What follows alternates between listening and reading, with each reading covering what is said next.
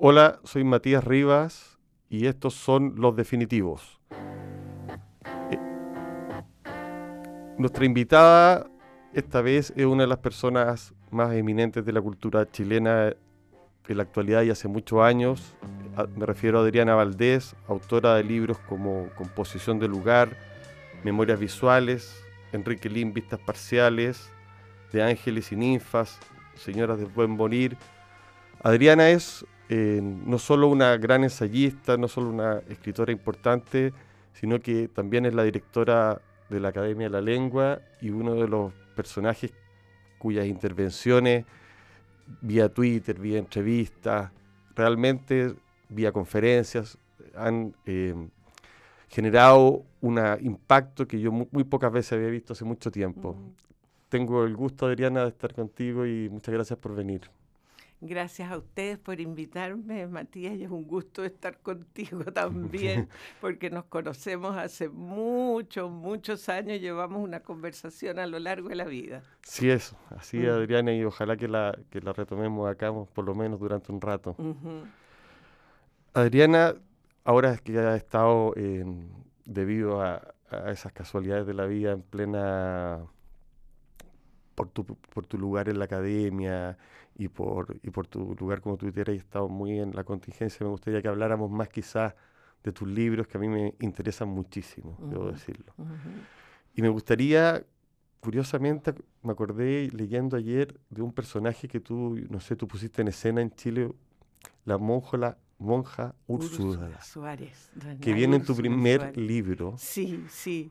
Y que es un personaje maravilloso y que me gustaría recordar ese libro, ese libro que se llama Composición del lugar, que, que, que, es un título muy lindo, además que viene de San Ignacio, ¿no? Viene de San Ignacio, viene, claro, de los ejercicios espirituales. espirituales. Y, y, recuerdo que ese título yo se lo debo a una conversación con Germán Marín. la vuelta de la, vida. La vuelta de la vida, exactamente. Oye, pero esos personajes, a monjo, la monja Úrsula, hoy día tiene plena vigencia. Absolutamente. Tú sabes que cuando yo em, eh, dije, ¿cómo comienzo este discurso para asumir la, la, dirección de la Academia de la Lengua y la presidencia del Instituto de Chile? Y lo empecé con un sueño de Úrsula, porque claro, uno dice señoras, señores, etcétera. Esto es muy importante. Bueno, ahí ya se me duerme la mitad de la, del, del, público. Entonces yo dije, no, voy a contar un sueño de Úrsula. Y esta monja soñó que había un gran jubileo y que había arriba de un cerro y que iba subiendo, subiendo, subiendo la gente y ella quería subir, pero se daba cuenta que solo hombres subían. Y entonces estas son palabras de ella. dice, y yo me di cuenta que solo hombres subían, pero yo con mi viveza tomé impulso y subí. Entonces yo dije, esto no es para mujeres, pero yo con mi viveza, y lo escribí con ese ella, tomé impulso y subí. Entonces a mí esa monja me pareció leer ese libro, que es la autobiografía que ella hizo. Es una cosa notable, a mí me llama mucho la atención que cuando se habla de escritura de mujer en Chile no se parta con ella, se parte con Sortadea y con una crónica del terremoto y con cosas por el estilo, pero no con esta monja. Tan íntima además. Que es íntima y que además ese librito es como, que es un, libro, no, no es un librito, está como ahí están todas las estructuras de poder dentro de las cuales ella se tenía que mover porque ella en el título dice escrito por orden de su confesor. Y ahí me puse yo a buscar por qué por orden de su confesor. Porque ella no podía escribir por su iniciativa propia. No podía, no, ah. no se lo... ¿Y por qué le hacían este orden? Y ahí me encontré con los guías que tenían los consejeros espirituales de las monjas. Entonces las hacían escribir para pillarlas en falta. Y ella decía, y yo como el pez por boca, y después se da cuenta que está escribiendo, decía, y manos he de morir. Porque en el fondo eh, ahí le iban a encontrar todos los pecados. Era como lacaniano, Eh, por, sí, por escrito, iban a encontrarle los poner- Para síntomas. encontrarle los síntomas. Y por otro lado, si la monja, como esta era una monja inteligente, si la monja resultaba ser santa, eso iba a ser el material para que el confesor escribiera su libro, el libro de Ah. él. Las memorias de la santa. La- claro, entonces el cuento ahí de, sobre las autoridades, sobre la relación con las mujeres y la relación de ella con la escritura era muy, muy, muy interesante. Me encantó a mí eso. Yo sé que te encantó y, y- y Y además fue era un muy hallazgo. cómica. Y además era muy cómica. Era muy cómica. Ella decía que las santas eran una lata, pero ella iba a ser una santa divertida. Ella iba a divertir porque ella, su marido era Dios y lo trataba, pero con una Como un marido. confianza. Lo trataba, lo trataba muy íntimamente, con mucha confianza, y decía que Dios le pedía que se sacara la cofia, porque total ella era su, su esposa. Y entonces, y, y conversaba con Dios como si Dios fuera un padre muy indulgente. Una cosa muy rara en esa época. Muy rara. El, Rarísima. el di- el dios terrible, la colonia. Claro. Y ella tuvo un padre que era un señor al que ninguna de las mujeres de la casa le hacía caso. Entonces yo creo que por ahí estaba un poco esta idea de que no todo lo masculino y no todo lo que viene de Dios es fuerte, sino que ella regaloneaba a Dios, ella, en fin, y le decía, bueno, le decía, porque ella también trataba con caballeros, porque las monjas trataban con caballeros en esa época, en los locutorios, y Dios le, se lo reprochaba porque Dios era un marido celoso para ella. No era cualquier caballero, quizás. Entonces ella le decía, pero si tú me tienes en tanta necesidad, ¿cómo voy a vivir yo si acaso no aparecen estos caballeros que de- financiaban las celdas, hacían distintas cosas? Claro, algún coqueteo, por lo un- menos. es un coqueteo, por lo menos. Entonces uno lee eso y dice, ¿qué es lo que yo estoy leyendo y por qué nadie lo ha leído? Porque nadie lo... A mí me lo señaló eh, Sonia Montesino. Ella me dijo, tienes que meterte en esto. Y eso fue el año 80, una cosa así, 85, por ahí. Al- algo que, que siempre me llamó la atención, yo creo que es una de las razones por las cuales siempre te leí y me acerqué a, a ti, eh, es que tú no escribes de la manera que escribe la gente de tu generación. No, no. Y eso lo has podido mantener a través del tiempo, teniendo variaciones en tu forma de escribir, a veces textos más cortos, más largos, unos más agudos, otros más divertidos, Mm. ensayos, artes visuales. Me gustaría pre- preguntarte por esa relación que tienes con la escritura, que yo noto que es una relación bastante más fluida y placentera que la que tienen a veces incluso otra- otras personas, digámoslo así. Otras personas son las que tú has escrito, ponte tú, Donoso. Claro, claro que están atormentados, ¿no? Una Que lo pasaba pésimo. Lo pasaba muy mal.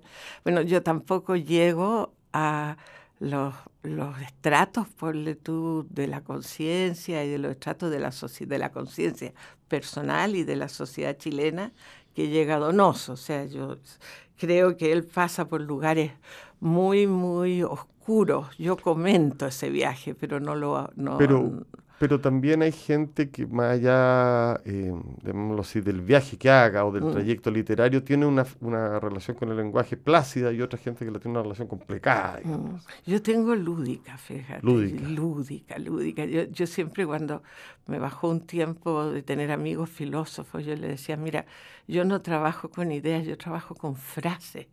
Porque a mí me gustan las frases, me gusta que las frases sean inteligentes, que te lancen. Mi relación con el lenguaje es particularmente lúdica.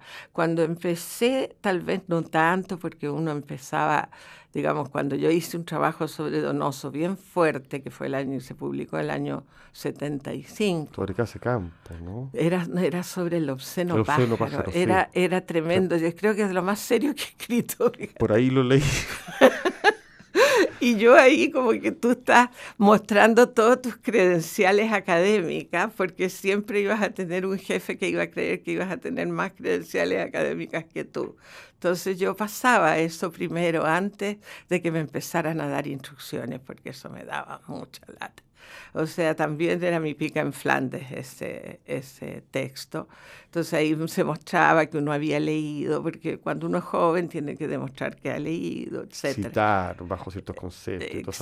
Ex exacto, y resulta que cuando uno es mayor, cada vez es más libre el asunto y del galope del caballo más suave. Y eso, eso es lo que va pasando.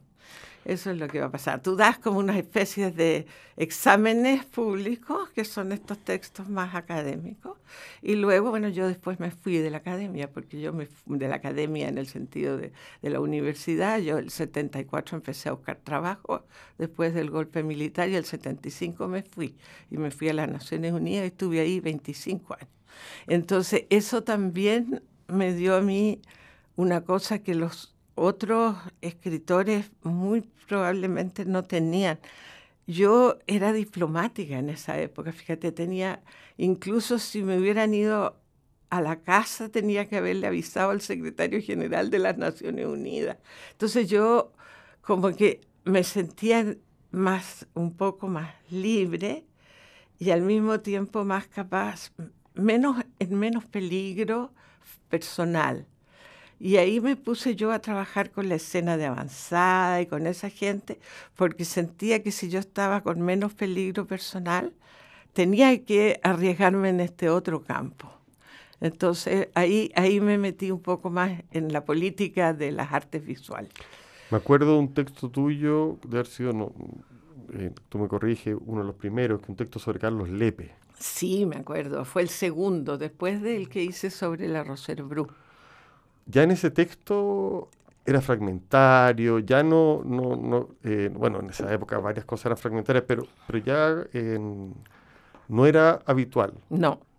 ya tenía una, un tono, digámoslo así. La obra, a mí me pasa, me gustó mucho empezar a trabajar con artes visuales, porque lo que me interesaba a mí es que yo no tenía ningún esquema previo de análisis. Tenía un montón de lecturas que no sabía si iban a ser pertinentes o no. Entonces, la obra de Lepe en ese caso, o la de la Rosera anterior, te dicen, bueno, ¿qué, ¿con qué herramientas trabajo esto? Y entonces tú creces como persona porque la obra de Lepe no era una obra simple no era simple de comentar. Entonces yo decía, no tengo ningún, ninguna respuesta armada a esto, ninguna respuesta cliché, ninguna, no tengo ninguna para defenderme. Entonces invento y, crezco. sea, y eso es lo que me encantó de trabajar con, con esta gente con artes visuales, porque ellos estaban en una cosa bien experimental y yo entonces con mi escritura traté de ser muy experimental. Y muchos años después encontré una frase de Pablo Yersun que explica eso bien claro, que es que uno trata de hacer un gesto que corresponde a la obra. Sí, algo que decía Baudelaire por ahí, que hay que responderle una obra con un soneto. Exactamente, eh. un gesto que tenga que ver con la obra, no conmigo, sino que conmigo en relación con la obra. ¿Qué fue lo que modifica la obra en lo que yo veo, en lo que yo soy capaz de ver. Muchos de los textos que ha escrito sobre arte visual, Adriana, y no solo sobre arte visuales, mm. tienen una, una curiosa, me, di cuenta, tienen, se llaman notas, noticias. Sí. Me gusta mucho ese género tuyo porque eh, son textos no tan largos, muy agudos, con sentido del humor generalmente, y, y que dan cuenta de alguna forma de esta escritura como que va en tránsito, que se va desarrollando un poco experimental y, que se difieren totalmente de, esa teoría dura. Sí. Em, porque son, se inscriben en otro, en un rango como literario, ¿no? En un rango casi del autobiográfico. claro, es como una autobiografía intelectual, en el sentido de, a mí me parece interesante, por ejemplo, siempre estaría pendiente de qué estás leyendo tú.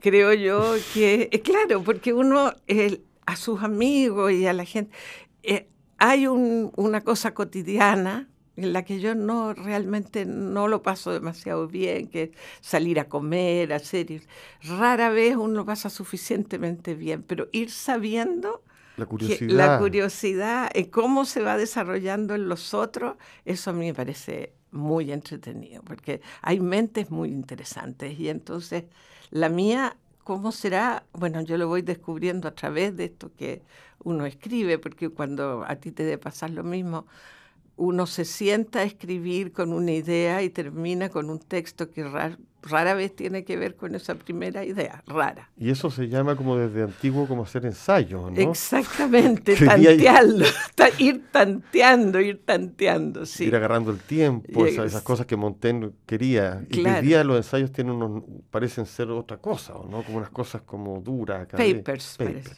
Papers, sí. Pero tú, tú, tú eh, hace muy poco con tu libro de Ángeles y Ninfa, en realmente yo siento, reventaste el formato paper, porque tuvo un éxito total, fue una conferencia y también fue una, mm. un, libro que, fue premiado, fue em, leído por gente que no solo corresponde al mundo acotado del arte visual o de la cultura, en el sentido que es un libro muy amable de entrar. Es amable, sí, porque además es un libro escrito desde la curiosidad y que supone que los otros tienen la misma curiosidad y que trata, digamos, cuando se empieza a poner uno demasiado profesoril, tú te cortas tú te cortas y te vas y haces un gesto y te... Cuentas anécdotas también. Claro, cuentas cuentos. Sí, porque eso, eso, eso se, está permitido en los ensayos. Debería, pues, absolutamente. Lo que pasa es que la confusión con el paper, que es lo que yo tomo en ese el último libro mío, que es el de las humanidades, la la confusión con el paper es sumamente grave porque lo que el paper te pide son unas cosas que te pide el Banco Mundial para comparar rendimientos en muchos campos que no tienen nada que ver con la literatura. Y estos son sumamente inadecuados. Y yo creo que hay una generación de mentes bien buenas dedicadas a mantenerse en el mundo académico a que sus universidades sean acreditadas, a que ellos suban de grado, etcétera, haciendo estos papers que no lee nadie. Nadie que no esté haciendo una tesis sobre el mismo tema. Yo creo que con ese, con, con ese libro tú o sea, diste en un, en un problema eh, como internacional. Eh, así es, y de hecho hay, yo cito ahí bibliografía de, que están todo en, en, Europa, que está en Estados Unidos. Hay, una especie como de, llamémoslo así... Eh, hartazgo. Hartazgo. Bueno, hartazgo. sí, y, de, ¿Ah? y, de, necesidad también de, de repensar la humanidad, ¿no? Exactamente. yo creo que eso es lo que tú has tu voz ha, sido muy importante en eso, Adriana, últimamente. Yo creo que hay, hay tantos expertos científicos, economistas, más que se equivocan sin ningún problema. ¿eh? Sí, es que, es que son lugares como que no existen, salvo cuando empiezan a salirles en las estadísticas que la gente ya no aguanta, que la gente se suicida, que la gente se muere, que la gente se va porque hay algo que ya no vota también. Que, ya no, que ya les da lo mismo todo, porque no hay ningún tipo de conversación social en la que en el social no, no de vida social, sino que de sociedad. Hay bien distinta la vida social que la sociedad. Sí. Hoy día, Adriana, eh, me contaron por ahí que vas a republicar tu libro, Enrique Lin, Vistas Parciales. Me lo va a publicar, creo, Adán Méndez. Tenemos una reunión ahora el miércoles, sí. Espero que, que, te lo publiquen. Yo tendría muchas ganas de publicarlo. Es un libro, para los que no lo han leído, que yo recomiendo intensamente. Un libro que tiene en una primera parte ensayos sobre Enrique Lin, ensayos sobre la poesía de Enrique Lin, y en una segunda parte de una crónica, que es una de las crónicas mejores que yo leí hace mucho tiempo, que es sobre los últimos días de la muerte de, Enrique Lin, muy desgarradora, muy tremenda, y, y que yo creo además que le da a ese libro, lo constituye ese libro, ese híbrido de ser mitad ensayo, llamémoslo así, serios, por ponerle algún título, y esta otra parte que es sentimental, le da una potencia, esa, unión, y que cuando apareció no era tan común. Eso. No, no. Hoy día esa hibridez es un poquito más común. Claro. A mí me pasa un poco ¿eh? que tengo siempre estoy desubicada en relación con el momento, pero resulta que eh, el momento viene después. Entonces muchos de esos libros vuelven a ser leídos. Y yo escribí ese libro en realidad a los 20 años de la muerte de Enrique porque era tanto lo que la gente me preguntaba Y yo quería como primero tenerlo claro en mi cabeza, por lo tanto lo escribí. Y segundo, para que si tenía cualquier pregunta fueran para allá y no volvieran a preguntarme, porque de verdad lo que yo quería era dar vuelta a la página y lo logré, de verdad. Y entonces ahora cuando se publique, yo creo que va a ser un muy buen documento para la, la literatura chilena. Y, creo que en eso también estoy como con una especie de pequeño leitmotiv últimamente. Uno no conoce solamente con esos ensayos que uno escribe con su cabeza inteligente, uno conoce con el cuerpo, uno conoce con la mirada, uno conoce con el tacto, uno conoce a una persona que uno ha amado porque lo, lo, lo reconoces corporalmente. Esa cuestión yo creo que es conocimiento, creo que lo que viene es porque si vamos a estar en un mundo lleno de autómatas, ¿qué es lo que nos va a, a distinguir a nosotros? La piel. La piel. Valerí. Claro, y esta cosa, ves tú, que uno e, es un, no es un cerebro, es un, un ser entero que conoce que conoce porque de repente le duele el estómago cuando ve a alguien, y que conoce por, porque se quiere ir, una, una serie de cosas así, pasa, que son conocimiento. ¿Te pasa a ti? Por lo menos me pasa a mí que estoy muy poco tolerante a leer cosas que no tengan cuerpo. No tengan cuerpo, sí. Fíjate que me... Les, a ver, les, saco la vista, por no decir le saco el cuerpo, porque, porque, tú no sé, estoy muy fascinado con la Marguerite Duras, mm. porque es puro cuerpo, digámoslo así. Así es, ella, hay muchas cosas que tienen que ver, por tú la misma Úrsula de la que estábamos hablando, puro cuerpo, puro cuerpo, puro cuerpo, puro cuerpo, muchas mujeres, después tú piensas en, en la bombal, la bombal está entre cuero y carne, pues si es una cosa, cuero, cuero y carne decían los campesinos, ¿no? Y eso es el frisón de que hablan los franceses, es lo que está entre cuero y carne.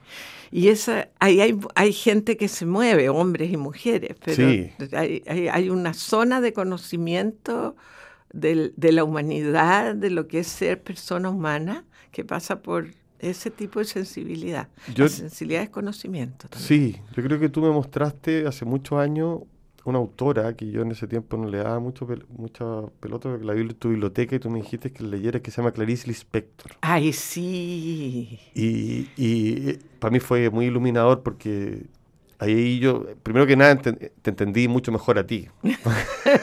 Eso sí que es un elogio. Eso sí que es un elogio. mejor a ti, entendí que, eh, pero entendí este tema del cuerpo, mm.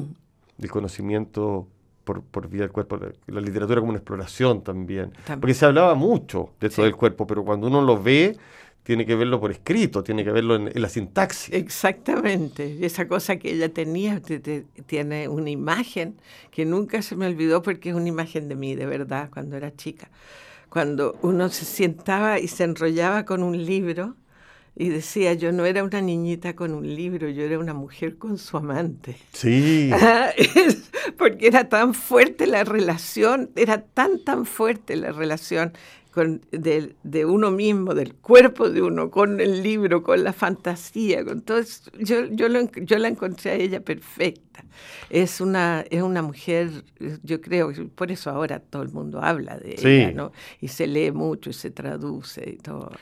Pero me acuerdo cuando tú me la mostraste, todavía no aparecía, ni todavía no aparecía la parte no ficción de ella, que es muy interesante, las crónicas, toda esa parte que, que es maravillosa. Y que yo siempre he visto un poco en tu en tus textos, en tu capacidad de contar un poco una historia. Sí. Nunca está ausente, ya sea un relato sentimental en el sentido no sentimental de un cuento de amor, sino que, hay sentimientos progresivos, o ya sea, me acuerdo, eh, no sé, ensayos tuyos donde cuentas definitivamente personas que has conocido, cómo llegaste a tal lugar, o sea, lo sitúas. Sí, sí, sí. Eso yo creo que también es una, peculiaridad de, tu escritura, donde generalmente el ensayo es un tema tan abstracto, digamos. Tan abstracto, sí. A mí me parece que las historias son fundamentales. Yo pienso que los razonamientos áridos los alejan mucho. Eh, de repente tú buscas la historia precisa y das la idea mucho más clara que a través de una página larga de, razonamiento. Yo tengo esa, esa impresión, contar historias es algo que fascina. Sí. y entonces tú dices, porque, bueno, yo siempre cuento que mi padre en las mesas, uno tomaba la palabra, lo hacía lo mejor posible, porque yo quería hacerlo lo mejor posible, me miraba y me decía, largo y sin interés. Entonces, ese es mi primer interlocutor, no puedo ser ni larga ni sin interés. Oye, Adriana, antes de, terminar, te quería recordar que una vez, un recuerdo tuyo, fuimos a la casa de tu padre. Sí. Que era una maravillosa y que había, o tú me contaste, que había, él tenía detrás de su escritorio un mapa con la melancolía con la anatomía de la melancolía o algo así hablamos de sí sí tenía no sé si tenía un libro le regalaron cuando ya en su vejez el libro de Burton de Anatomy, Anatomy of Melancholy. Pero para mí él era claro era una yo, yo tengo y creo que el Edipo más desarrollado de la literatura chilena. Y entonces no me, y que no me causa ningún problema en realidad. Él él era para mí le Prince d'Aquitaine la Tour abolie, o sea, el melancólico por, eh, por antonomasia, porque claro, la torre desde la que él vivía ya no existe y la melancolía se lo llevó a él y a toda esa manera de vivir. Muchas gracias Adriana por estar acá. Ha sido una gran conversación y te agradezco mucho. Yo a ti porque lo pasé realmente muy bien, como si estuviéramos conversando los dos sigamos hablando. De todas maneras. Muchas gracias a todos y nos vemos en un próximo podcast de Los Definitivos.